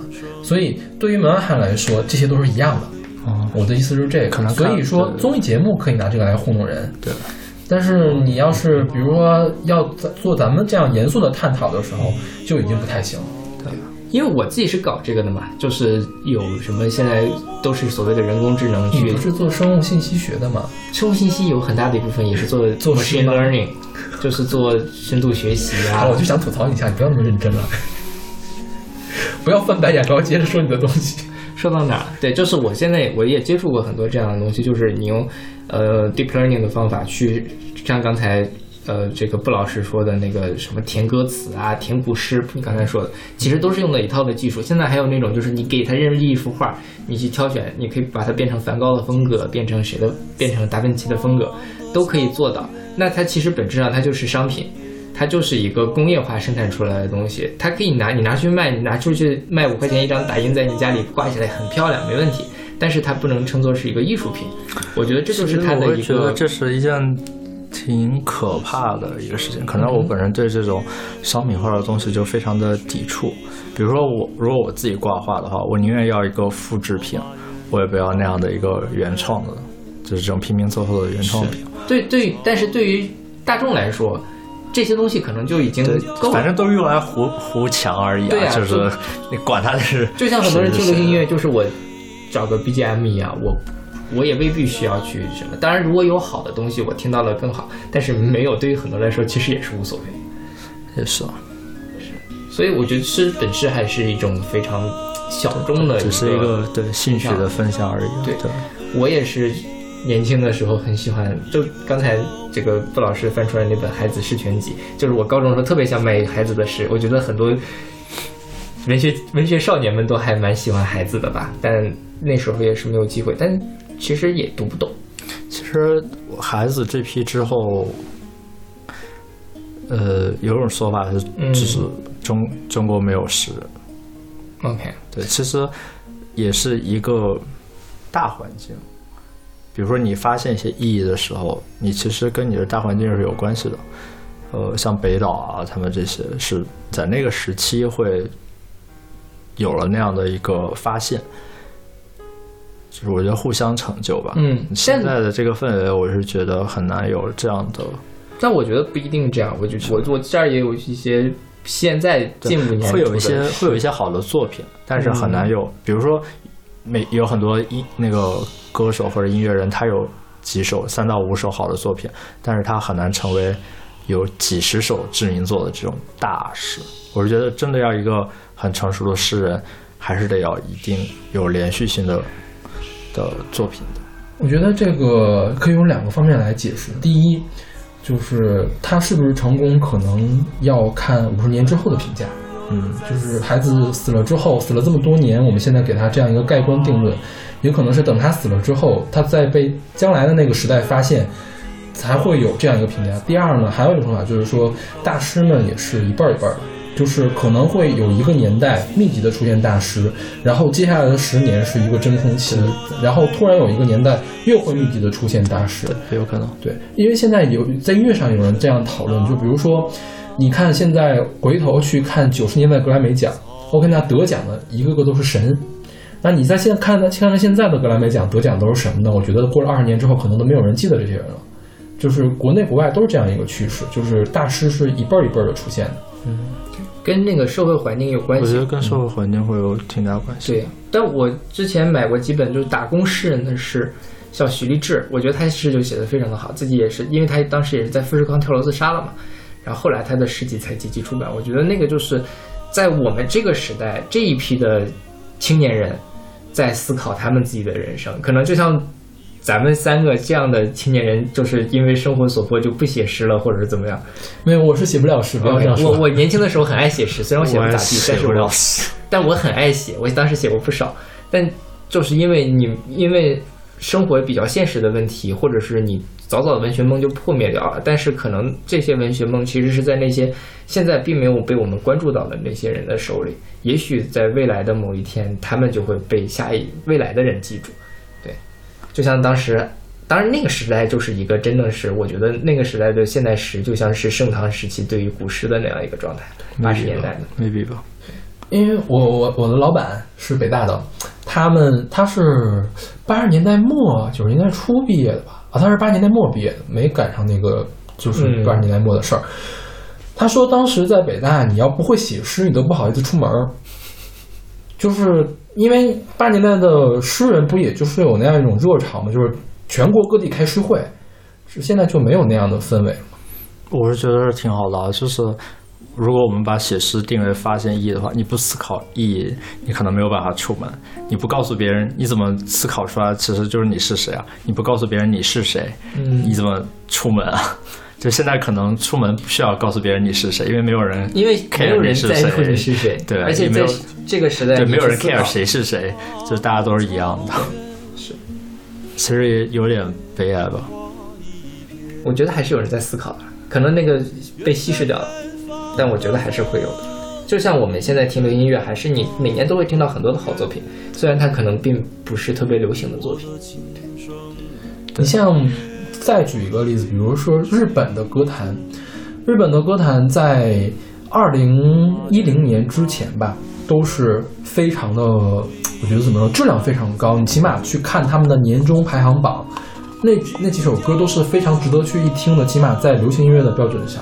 但现在就不行了，为什么呢？因为偶像女团起来了。偶像女团是靠什么人在支持呢？就是一群宅男们，他们去给这些人去冲流量，然后导致了一种这种虚假的繁荣，就使得排行榜的前十名永远都是他们这些人，就看看起来好像日本的歌坛没落了，但事实上也没有，日本的乐团一直都都比中国要强很多，就是起码在质量上要强很多，只不过就是劣币驱逐良币这样的感觉。但真正的可能会需要有不同的评价系统，这个有点像，就是看电影得奖的作品和票房有时候是不能够对，对，对所以我们就有金曲奖嘛。就虽然金曲奖它本身还是主要集中在台湾的主流流行乐，但是已经是没有太向主流的那个名义上的最 popular 的那方面靠拢。说实话，我觉得八十年代那种全民写诗的状态反而是不正常的，因为这个世界上大多数的人都是庸庸碌碌的人，你不能指望每个人都去写诗。北大，并不是全民。当时是全民的，是全民的。呃，80年代我我爸反正当时写了很多诗，对八十年代是全民的能，够就是嗯，就是八十年代的写诗跟现在的选秀是一样写诗。和啊、对，可能是吧，因为我不太了解但是你那个，不能指望我会现在觉得，我会觉得选秀其实也是一个，就是可能只是被关注的一种现象，但是其实还是很，或者这种热度一定是有热度，你真正去做这个事情的人还是很少的，就比例是非常低的。当时八十年代的氛围好到什么程度呢？就是说，你一个诗人出去，他诗人是一个大明星，啊，这倒是对，我觉得是在那种情况下，大家更容易去写诗。就是有的人，比如说小马同学，那时候他可以写诗，也可以不写诗，那时候他就会去写诗。啊但是现在呢，他就绝对不会去写诗，是这样的。对他就只能来做播客了。其实有有，哎，我忘了之前看哪个诗人，就是他写诗，其实，呃，就是，哎，有写歌的好像是这样说过，那个那个小唱那个小情歌的那个苏打绿、苏打绿他好像说就是他不是很喜欢创作嘛，他觉得自己就有那么多东西要去表达，就是通过写歌来表达。我觉得可能对于诗人来讲，写诗也就是只是一个表达的一个方式。可能在那个八十年代的时候，但是就会很多人模仿啊，就是会有那种像苏打绿，然后去写歌模仿的人，然后也有很多就是比如说像我这样子，就是不太懂音乐的，哎，我也喜欢哎自自己能不能写首歌呀，或者去模仿，但是我觉得是我们做的其实两个事情，嗯，对，就比如说你们做做实验的，就是民科学家和民科，我觉得还不是特别。然后大家都在探，但是有意义的是大家都在探索对自然的探索。科学或我觉者什么得还不是但是你们的路径其实不太一样，就是只是你觉得好像写诗大家都用文字会，就是好像我谁都可以用文字，但是其实文字和做实验，我觉得都是需要我觉得修炼和那个年代驾驭着最重要的是一个氛围在那里，嗯现在没有那个氛围。现在会有别的氛围啊。就现在就比如说，你说你出门说我是个诗人，大家会嘲笑你，啊，这倒是。对吧？但是当年不是，当年说我是个诗人，大家会非常崇拜。但是那个时候，你如果说你是一个，或者在那个之前，你说你是一个歌手，不会的，对，你是一个什么待遇？你和你现在说我是一个歌手，什么待遇？肯定是不一样。但是我是觉得这些事情，它有它的现象的东西，但我觉得它本质或者是基线的东西是没有改变的。我觉得我觉得就都是表达和被表达。对，就是一代一代的年轻人都需要找出口。那个时代我们有了诗歌，就从诗歌找出口；后来我们有了流行音乐，大家都去听流行音乐。现在大家就去在抖音上面找出口。我觉得是差不多了。因为还是那句话，大众们都是庸庸碌碌的，大家会找一个更轻、最轻松的方法来疏解自己。诗歌绝对不是一个最轻松的方法。呃我觉得在那个时代可能是最轻松的，但是现是不同的现在时代时代吧就已经不是了。那个时代，因为反正诗歌本身，你又不像写小说，写诗真的是一个门槛比较低的事情。而且其实能够被留下来，包括抖音，我其实没有用过。我觉得如果它点击量很高，以后会变成抖音的经典的东西，也绝对不是一个随便谁发泄或者选个出口的这种东西会很有。就像能够让我们全民都在写诗，真的你能够想到的是，其实是个别人的出口，但这个是不是他的出口，其实是两说的。因为我我的着重点在于，为什么那个年代的诗歌很繁荣，而现在诗歌不行了啊你不是在担心诗歌不行了这个？没有啊，我没有担心这个事情啊。就是你不是说现在大家不太去追求意义了吗？思考意义不一定通过写诗啊，你吃饭也可以思考意义啊，听歌也可以啊，OK，对啊。就是我觉得发现意义和表达意义嘛，而且这个其实不一定是你，不一定是你不愿意去发现和表达，而是你可能没有途径。我我我我跟大环境我我觉得说到意义这件事情啊，我觉得是那个时代大家确实是因为那个时候没有意义，啊，就是也会也会在一些转型期就会去思考一些东西。是，但现在比如说我们社会就是这个样子，我觉得可能现在现在就是大咱们家过得太好了，是吗？不是好不好，是大家的生活太确定了。太舒服了。我觉得不是舒服就是在舒适区。不是，你想在五十年代的时候，大家其实也没有在思考意义，对吧？嗯，那个时候大家过得不舒服，对吧？那我觉得是因为那个时候正好是我们社会正在翻江倒海的变化的一个状态，大家在这里面都找不到自己方向，所以才要思考意义。但是无论是呃五六十年代还是我们现在，其实这个社会是已经比较稳定的一个社会。呃，如果如果说难听点，就是固化的一个社会，我们在这里面都知道我们的位置在哪儿，那我还有什么意义去思考呢？所以大部分人就去不去想我的意义是什么，而是说我在我这个位置上怎么再往前一步一步的走。其实五六十年代跟现在的状况不太一样。五六十年代的诗没有留下来，所以大家觉得五六十年代没有诗。也不是啊，也有留就是下来我我不是我，就是大部分的没有留下来。文革的时候，大部分这这些诗都没有留下来，因为没有途径可以留下来。你像八十年代的时候，其实是环境很好，所以诗可以留下来。而现在呢，其实也很方便。你你你任何一个小草根儿，你在互联网上只要踩下了一个脚印儿，这个脚印儿就永远都不会消失。但是五六十年代真的是没有办法留下来。我看过一些相关的研究，其实五六十年代的好诗也很多，但是都被销毁了。你是你是哪里来的这种安全感呢？就是你在互联网上踩一个脚印，永远不会消失。就是可以这么说吧。哦，嗯，就是你可以，你想做到这一点是可以做到这一点，但是在五六十年代你是无完全无法做到这一点的。我倒觉得是这样，倒不一定是，就现在看不到五六十年代的时候，倒不一定是因为那个时候没有人写诗，没有人去思考，没有人通过诗来肯作为出肯。定肯定会有的。每个时代都会有一批在思考的人吧，但我觉得就是会，这个可能跟你刚才说那个是不是一个集中涌现，或者是就是一代一代？因为我印象中我看到的是在六十年代是有一批诗人集中涌现的，因为那个时候也是大家在思考怎么该怎么走嘛，嗯就中国该怎么走嘛。对但凡是这种转折的时候，会有一大批出来的。但是众所周知的事情就是说，如果你思考的跟一些人思考的不一样，你就会被抹杀掉。对对所以说我们看不到那些诗，但恰恰是那些人的诗是最值得被看到的。对这是最最痛苦的一些人，他是最最好的一些诗嘛，是不是？所以我觉得还是现在的人过得不够痛苦，就是没有必要去思考，没有必要花这个脑子去思考我们的意义在何在，没有时间去思考，或者说是我觉得是因为大家都有一个每个人的情况不一样吧，可能都有，有可能没有时间，也可能不愿意，或者是综合原因吧，就可能会少一些吧，整体感觉，或者大家都忙着挣钱啊，就是觉哎、，还有一个问题就是诗好的诗人一定会非常苦闷，是吗？好像是这样的吧。我觉得深刻的东西，悲必须基调就是苦的，因为人世我觉得本身就是苦的，但是苦不一定会闷，而且苦不一定是不甜的。OK，我可大概可以理解是什么意思。嗯，对我觉得就是思考本身就是一件很痛苦的事情。所以我觉得现在的人就是没有那么苦闷了。我觉得，我觉得这个把《心经》放最后一首真的很贴，因为其实最后在讨论这个，因为生老病死就是一个很苦的事情，所以修佛药或者其实是在逆逆这个逆商嘛，嗯逆这个生老病死这个这个东西。对，对但是你本身你得要知道它是苦的，你才能够就得清醒？嗯就这样吧。下一首吧。好吧，我们来听这首来自周云鹏的《九月》。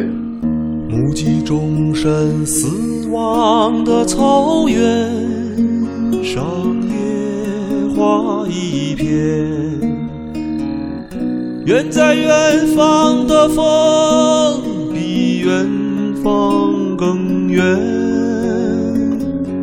我的琴声无夜，我的泪水全无。我把远方的远归还草原，一个叫木头，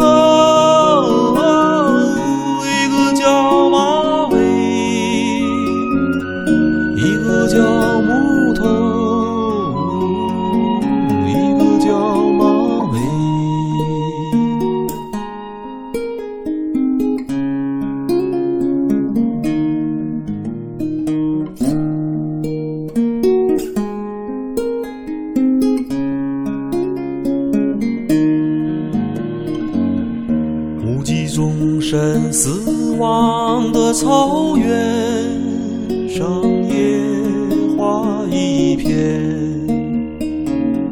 远在远方的风，比远方更远。我的琴声呜咽，我的泪水全无。我把远方的远草原，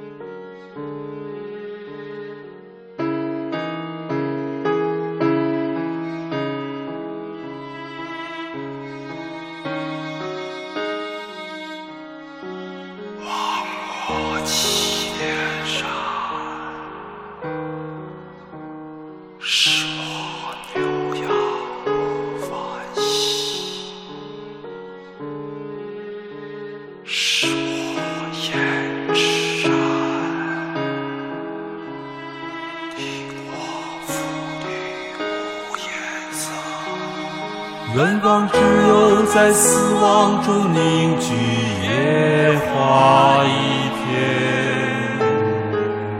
明月如今高悬在草原，映照千年的岁月。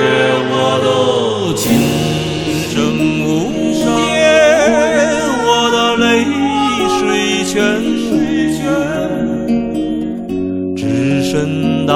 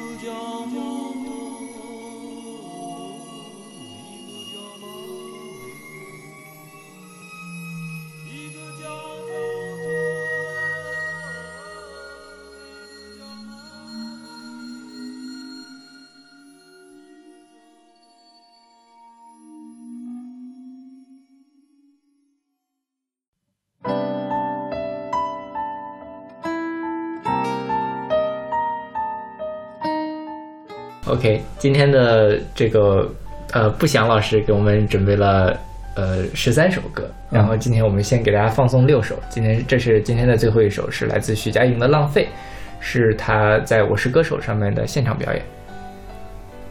所以你选这首歌是为了讲好听啊，就是好听，就是为了好听没有要讲什么。我最怕你问要讲什么，我没有要讲什么。对，因为我们就一直特别想挖掘这个歌背后的故事，是吧？对对对是。呃，天生八卦，因为我我在 KTV 喜欢唱刘友嘉的歌，嗯哼，但是我很少唱这一首，因为唱不太好啊。然后，但这首我觉得徐佳莹唱的比刘友嘉更有意思，所以嗯当时选了这个版本。呃，我想知道你，就是你觉得他有意思的点在哪儿？因为我也觉得他唱的比林家有意思。你应该早问啊，我回去考虑一下，带着答案来。我突然问，那你来讲讲吧。因为我们今年年终榜也有了一个呃那个徐佳莹，我觉得徐佳莹是新生代女歌手里面语气最丰富的一个人。就林宥嘉唱歌，其实他会吞掉一些语气，我觉得他的声音就是扁扁的那种感觉。呃，有但是徐佳莹就是你能感觉他每一句话都有情绪想要告诉你。有可能，有可能，所以因为因为这首歌还是一个词大于曲的一个一个一个歌词，就会你这种很讲述性的把这个意思表达出来，让听到然后感受到，我是觉得是有你刚刚说那个语气的原因在的，所以所以我特别因为他是。在讲讲情绪、讲故事，或者在说什么东西，嗯，可能是因为这个原因吧。这浪费还是有情歌是吧？是的，前阵子还出了很多八卦。哎，什么八卦？再来一遍。咱讲过这事儿吗？我怎么觉得好像没有啊，就是啊，我那个炎亚想起来了，纶炎亚纶是吧？对啊对，这个是林宥嘉写，呃是是黄伟文写的是吗？不我忘了是谁是郑信啊陈信廷写的，但是据说写的是炎亚纶和和谁的？汪东城啊，汪东城。不会？吧？他们这么深情吗？对啊，就说是呃炎亚纶苦恋汪东城六年这样的一个剧情。好吧。然后反正因为前阵子那个炎亚纶不是爆出来他跟那个什么俏皮嫩男的那个八卦嘛，嗯然后就他劈腿之类的。哦我知道我知道嗯，后来就是说这个哇，炎亚纶竟然是一个如此深情的人，他当年苦恋着汪东城，还被他写到了林宥嘉的《浪费》的这首歌里面。然后你再去对这个歌词，发现每一句好像都在写他们俩的事情。好吧。嗯，然后一下子炎亚纶本来他劈腿好像大家觉得不是特别好嘛，因为这事儿呢，整个又大家觉得哇，炎亚纶这人还真的是挺很 real。对对对，很 real。然后炎亚纶，所以这两这最近半个月一个月吧，都还挺红。就是飞轮飞轮海全线分红，连那个如如什么陈亦如啊，陈亦如都分红了，是吗？对对对，这个我倒不知道。你们你们怎么看的？？就是它里面所说的这种吧，就是呃，多年什么都没变啊，然后你最好做好准备，然后我没有打算停止啊，然后有一个爱多珍贵啊，然后浪费啊，反正也没有什么，还有一生可以浪费啊什么，就是这种很狗你先说有点狗血的这种你先说还是我先说？你先说。因为我是不会做这样的事情的，就是比如说我要跟人家谈恋爱，我当然我我年轻人会很勇敢的去追她，嗯，如果不成不成 OK 及时止损，我绝对不会浪费时间或者浪费我的时间，浪费他的时间，让两个人都很难办，我绝对不会干这样的事情。我觉得我就是一个非常现实的一个人，对，我就觉得就好羡慕啊。其实这首就是我我我有过很长的时间嗯。处在这种情绪当中，就是浪费，所以目前我是想停止，就是之前有过，所以我觉得这是很，我会觉得是很很不好、很累的、很伤的状态，但是又会觉得有一个人其实会比没有会好。然后我也，别人也给我唱过这首歌，就是也很多很多年，然后我也没有办法回应。对，然后，然后他就那种也是这种浪费嘛，因为我觉得这种人间恋就就很虐呀，为什么大家？互相浪对费呀对呀，快劝劝他。因为我觉得可能就是我觉得可能不同人不太一样。像我，如果是分手伤心吧，一周足够了，或者是三天足够了。我可能那三天什么都干不太好，或者是说得强打的精神去堆一个笑脸出来跟人家去交流。但是过了那三天呢，就可以调整回来，怎么调整的呢？就是自然而然就好了呀。反正不就是个分个手吗？反正这个世界上可以追求的人那么多，为什么非得要吊死在那一个人身上呢？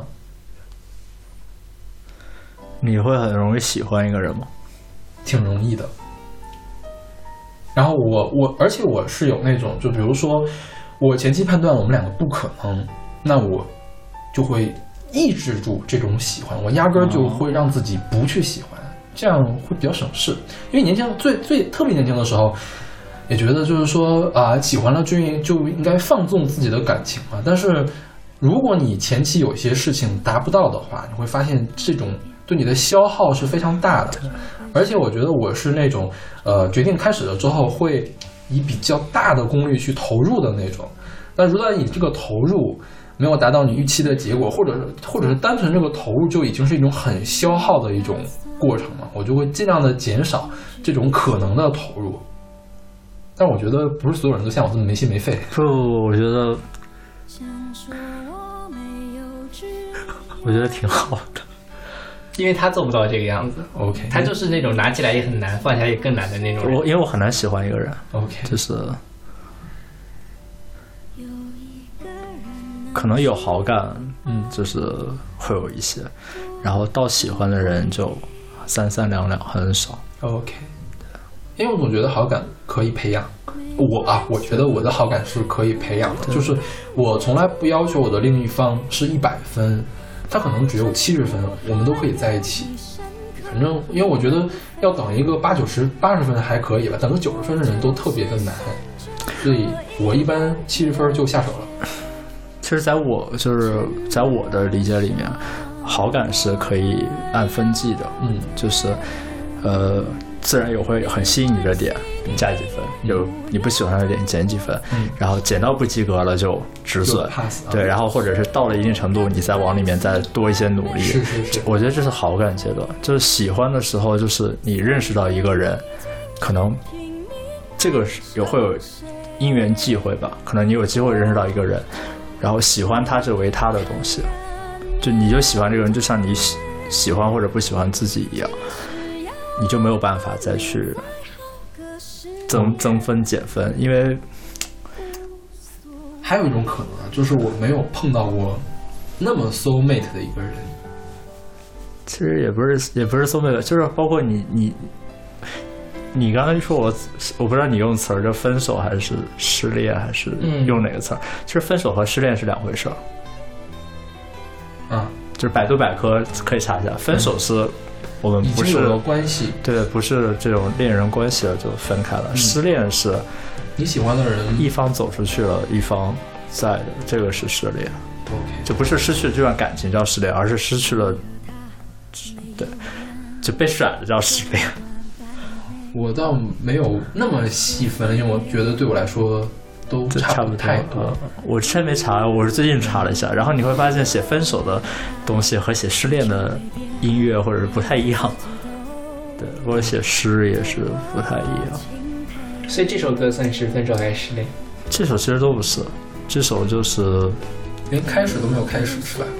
这首就是这首也有过，就会有对应到之前的人，或者是我会觉得它是一种状态，就是可能有喜欢的一个人，也有可能暗恋会有这种感觉吧，呃，然后就在这耗着呗。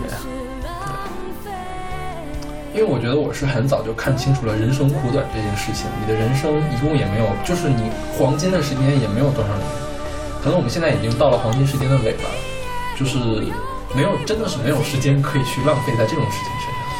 嗯，我觉得这就像有些人的每个人的喜欢的，我觉得这是不同性格吧。嗯就有些人喜欢看很多的电影，嗯然后每天会看新的电影，体验新的故事啊。嗯，有些人就会三百六十天每天看一样的电影，看一部电影。我估计我是前者。呃，我我会我会重复会看很多东西嗯，然后我不觉得看很多东西我就得到很多，或者我收获很多，然后我看一个东西我就浪费了这个时间，因为我可以体验更多的所谓体验更多的东西，我会觉得这是不同的追求。所以他就是那种在自己的悲情和苦难里面没有开出花朵的那乱讲种人。，没有没有没有，开出花朵感觉，你今天嘴怎么这么恶毒啊？因为他前两天惹到我了，他就每天在这里跟我讲这些事情，然后就是就因为我觉得是我跟你想法也差不多，你反正如果一段感情已经结束了，如果他已经没有挽回的余地了，那我觉得就应该及早的把自己给调整出来，还有那么多的人值得你去喜欢，怎么怎么样的，然后但是他。大家听众也可以看到，这个我们今天的不要乱讲，来宾是一个很深情的一个状态，深情到苦情的没有没有没有没有，不要乱讲。所以就是，所以我就比较命这这这对他。其实我觉得这个也还好吧，这个就是个人和个人的性格不一对，样。我我觉得他没有什么深情苦情，或者是怎么样，或者是用情深浅，我是觉得这只是不同类型而已。我觉得这样就是，可能你更能比我发现意义，哇塞，是这样吗？你是在黑我？不是不是，真的是这样。我觉得我觉得是这样。我觉得是这样的，因为你花了很多时间去沉淀一个事情，你更能挖住它最核心的一个东西。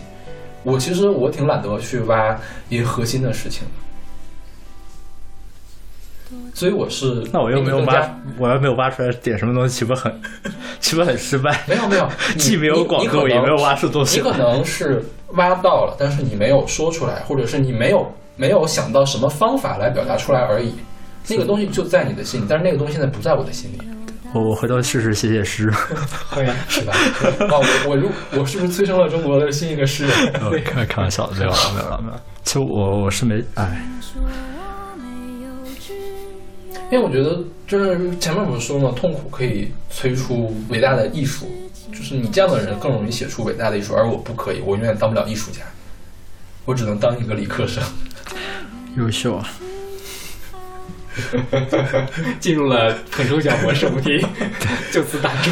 对你来说一下你的看法，你已经说过了是吗？什么呀？对就是于要不要浪费是吧？，嗯，你是那种浪费的人，我据我对你的了解，应该也不是。我不是，对，我是那种，就是有些时候你分开了就是分开了，可能你心里还会想那个人，但我不会再，我是很理性的人。首先，就是我知道这件事情它大概会是一个什么程度，我哪怕在做再多的事情，对于我对于对方都没有好的，就是 benefit 的时候，那我就不去做。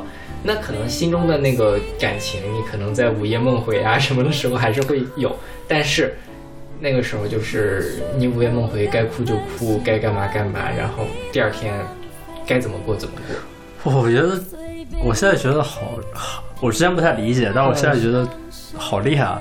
就是理性想出来一个东西，然后感性的时候有可以有时间段处理这个事情，然后可以该干嘛干嘛，不影响感性和理性都不影响，在做一些事情。其实还是有一点点影响，因为整个人的状态会不对。是对，但是我会尽量的把他这个感情放在我自己我觉得这可能是情商比较高的表现，就是可以控制这些事情。没有，我觉得也是跟性格有关系。就是你们都知道我是那种比较非常爱哭的人，对吧？我如果有什么情绪，我就会通过一种要么去哭，要么去喝酒，要么就出去玩或者怎么样，我就赶紧把它发泄出去。就相当于你喝了酒之后，你要赶紧把它散掉。就那个时候是上头了，但你不能一直让着逼让自己上头，还要灌自己更多的酒。我觉得那个时候就已经过了，那我就要把它给散掉。那也许再过个十天半个月，再过个一年半载，它又出来了，那我再用同样的方式去散它一次。但是就是有病就要吃药啊，是吧？对，那肯定是很药很难吃，但是你如果不吃药，你就会一直那么病下去。对我来说是这样，所以我是大部分情况下是理性的，但是在没有办法理性的时候，就赶紧把那些感性的东西给猛烈的给散发出去，然后就该理性怎么理性怎么理性去。挺好的。有什么药推荐一下？就喝酒，我觉得对我没有什对你么，我都对我喝了很很多。次，因为我觉得我是属于理性、感性和要做的事情是绑架的。嗯，就我可以讲的时候，我能够讲得很清楚，但是做不到是吧？对做不到，我就我没有办法说找点事情很忙，找点事情我也可以很忙，但是不影响我，难受。就不影响我处在这个情绪当中，然后也不影响我理性会把这个事情分析得很清楚。OK，它是两个完全隔离的两个状态，不会互相的，理性也达不到感性，感性也达不到理性位置。就不过反正我觉得大家伙都挺啊，西方，我们呃还其实为什么在这首歌上面聊聊这种话题？其实，所以这边我选这首歌，我真觉得这首歌是很好听的，是很好听，是好听的对你选的每首歌都很好听。没有没有我觉得这个是就是最近我们最近十十几二十期以来，就是选歌悦耳程度最高的两期了，肯定是对，是吧？肯定就就连我们的年终榜都真是很不悦耳，你知道吗？对，就是悦耳程度很高了。可能我逛街逛的比较多，听的都是大街上大家喜欢的东西，带给你们。谢谢。KTV KTV 歌曲吧。OK，那我们这个呃来者不详老师的上半期节目就到这儿，欢迎大家继续收听我们下半期，继续跟呃布老师来聊他的什么呢？生活、感悟，对还有他喜欢的歌。嗯是，那我们下期再见。下期再见。多久了，我都没变，爱你这回事，整整六年。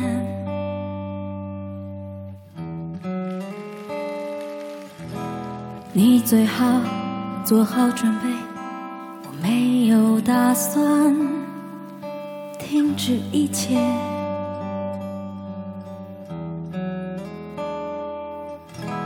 想说我没有志愿，也没有事情好消遣。有一个人能去爱，多珍贵。